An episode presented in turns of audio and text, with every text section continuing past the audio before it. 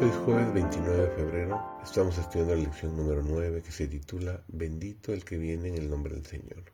Servidor David González, nuestro título de hoy es Sacerdote Eterno según el orden de Melquisedec.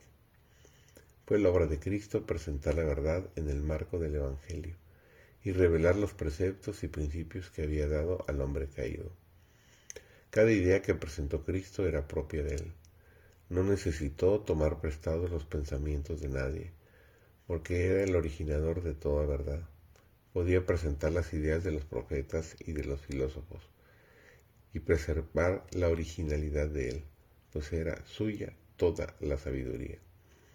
Él era el manantial, la fuente de toda verdad. Llevaba la delantera a todos, y por su enseñanza llegó a ser el dirigente espiritual para todos los siglos. Fue Cristo el que habló mediante Melquisedec, el sacerdote del Dios Altísimo. Melquisedec no era Cristo, sino la voz de Dios en el mundo, el representante del Padre. Y Cristo ha hablado a través de todas las generaciones del pasado. Cristo ha guiado a su pueblo y ha sido la luz del mundo. En el niño de Belén estaba velada la gloria ante la cual los ángeles se postran. Este niño inconsciente era la simiente prometida señalada por el primer altar erigido ante la puerta del Edén. Era Silo, el pacificador, era aquel que se presentara a Moisés como el yo soy. Era aquel que la columna de nube y de fuego había guiado a Israel. Era aquel que de antiguo predijeran los videntes. Era el deseado de todas las gentes, la raíz, la posteridad de David, la brillante estrella de la mañana. El nombre de aquel niñito impotente inscrito en el registro de Israel como hermano nuestro.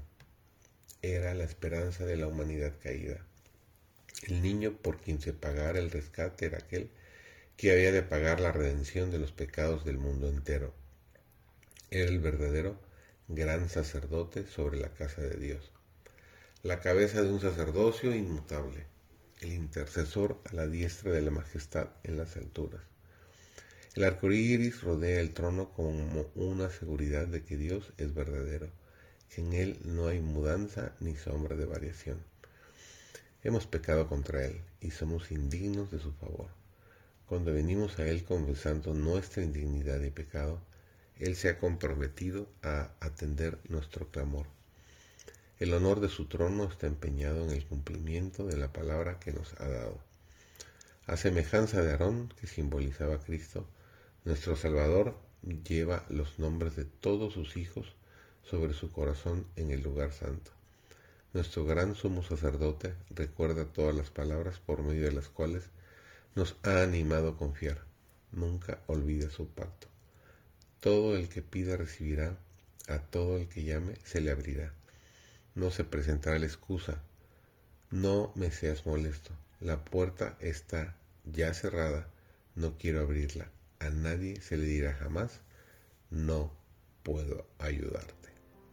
Qué hermosa promesa nos hace nuestro Señor.